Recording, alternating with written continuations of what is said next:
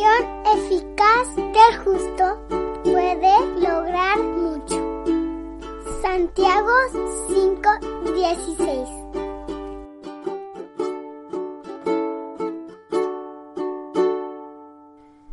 Muy buenos días, queridos niños. ¿Cómo se encuentran? Bienvenidos a otro día para meditar. El día de hoy, la meditación se llama 16 soldados. Dos jóvenes misioneras regresaban a su hogar después de haber realizado una larga gira por las aldeas paganas de Tailandia, en las que por todas partes habían hablado del Señor Jesús y repartido evangelios. Ellas calcularon un poco mal las distancias y mientras viajaban, la sorprendió la noche, que en Oriente cae bruscamente hacia las seis de la tarde sin que haya crepúsculo. Como no tenían faroles en sus bicicletas, decidieron dormir muy tranquilamente a la intemperie, para lo cual se refugiaron en un rincón a la vera de una colina boscosa.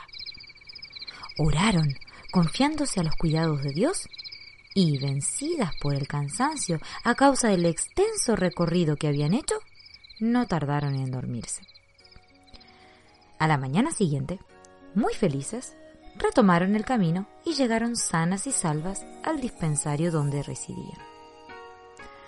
Un tiempo después, un hombre se presentó en el dispensario y dirigiéndose a la señorita que lo recibió le dijo, ¿Usted no me conoce?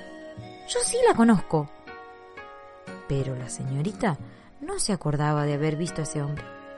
Entonces él le contó su historia. ¿Recuerda usted aquella noche que durmió con una compañera suya en un claro del bosque? Bien, nosotros éramos varios compinches que nos habíamos escondido entre los arbustos y teníamos la firme intención de robarles todas sus pertenencias cuando ustedes se durmieran.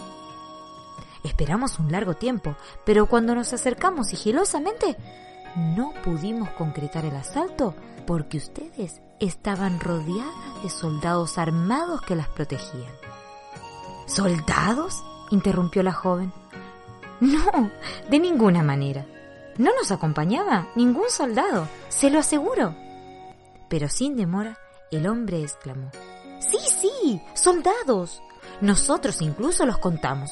Eran 16, un escuadrón completo. Y al verlos, nos dio tanto temor que nos retiramos inmediatamente. Entonces, las dos jóvenes comprendieron que en esa ocasión el Señor había enviado a sus ángeles con la apariencia de hombres armados para infundir miedo a aquellos que querían robarles. Y sus corazones realmente rebosaron de alabanza. Más tarde, ellas supieron que unos amigos suyos, hermanos en Cristo, que vivían en Inglaterra, habían estado orando por ellas aquella misma noche hasta una hora muy avanzada. Y también se enteraron de que aquellos que se habían reunido esa noche, impulsados a interceder especialmente por la seguridad de ellas, eran dieciséis. Este relato auténtico demuestra que la oración de los creyentes supera las distancias y los obstáculos y siempre es escuchada por Dios. Oh Dios, tú oyes la oración, a ti vendrá toda carne.